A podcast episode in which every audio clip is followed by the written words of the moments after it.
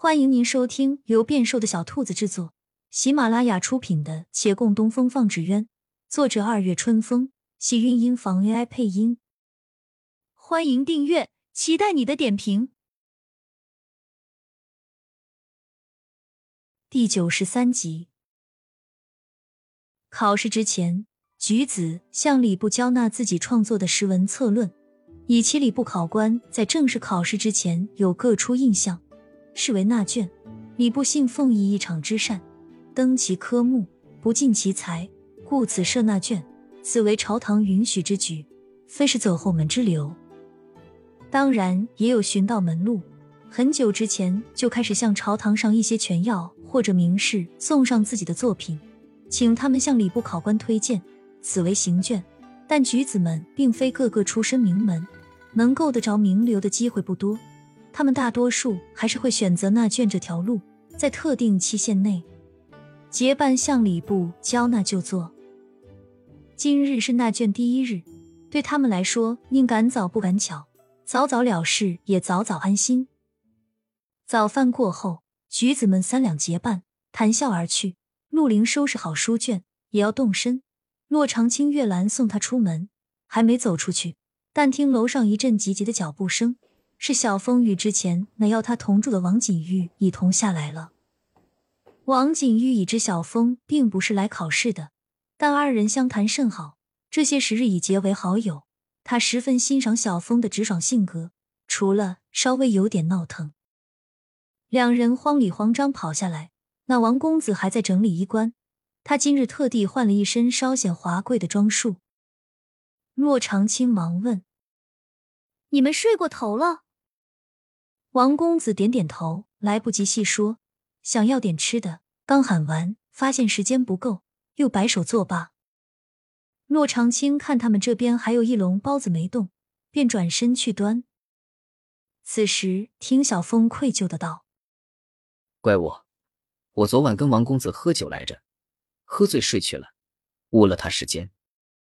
不要紧，还没迟。”王景玉拍拍刚整理好的衣冠。一抬头，正看见洛长青举着纸袋站在面前。这一笼包子我们没动筷子，也还热着。你若不嫌弃，不妨带在路上。他一直很想找机会跟王景玉道谢，连番有事没寻到机会，甚至都没怎么见到他。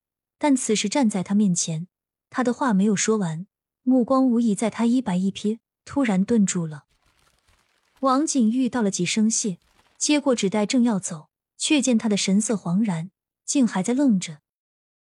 他有些慌。洛姐姐，你怎么了？他随着小风一般称呼他。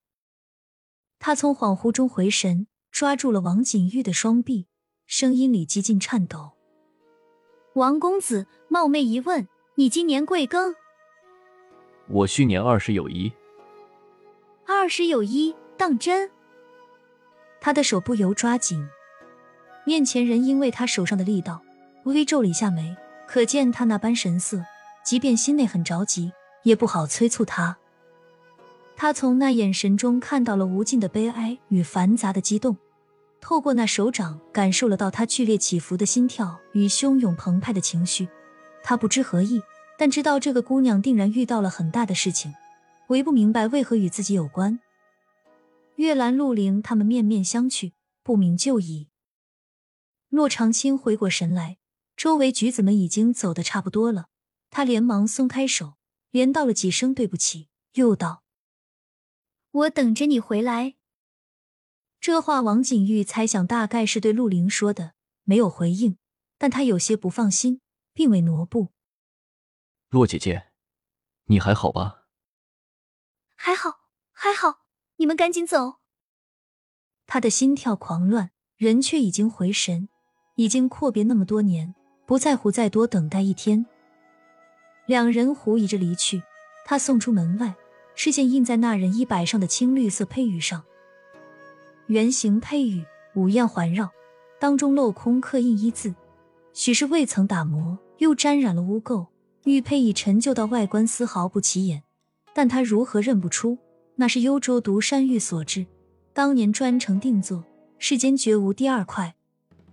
他的视线再也看不到离去的人了，耳边却隆隆作响，前尘轰然入心扉。他那时三岁，很多事情不会说，却能记得。他记得刘叔说：“这五烟独山玉一玉可换半成。”他记得乳母睁大眼睛问：“当真这么值钱？”刘叔郑重点头：“说不定还不止呢，这是给小姐的一份大礼啊。”那一天晚上，乳母就不见了，一同不见的还有这块玉佩，以及他那刚刚足月的弟弟。二十余年已过，的确，如今携带这块玉佩的未必是他弟弟。可若是携带玉佩，年岁吻合，那就不一定了。但凡有个可能，或有条线索，他总该去争取。他还有很多问题想问，却不敢耽搁他的时间。这一天过得食不知味，恍恍惚惚。小凤坐在不远处的桌边，望着他茶饭不思的样子，望了许久。终是忍不住拿胳膊肘碰了碰身边的月兰。你说，洛姐姐该不会是看上了王公子了吧？喂喂，你说话啊！叫了好几声，没人回应。他狐疑侧目。你怎么也一副魂不守舍的样子？你们都怎么了？水土不服吗？他摆出他爹一贯训人时候的长者姿态来。你看看你，凡事要学会适应，知道吗？我刚来的时候不是照样吃不惯的吗？这些天下来，不还是忍了？不过话说回来，他又压低了声音：“陆小哥到底什么时候能考完啊？这京师也没想象中好玩，咱们啥时候能回？”亲亲小耳朵们，本集精彩内容就到这里了，下集更精彩，记得关注、点赞、收藏三连哦，爱你！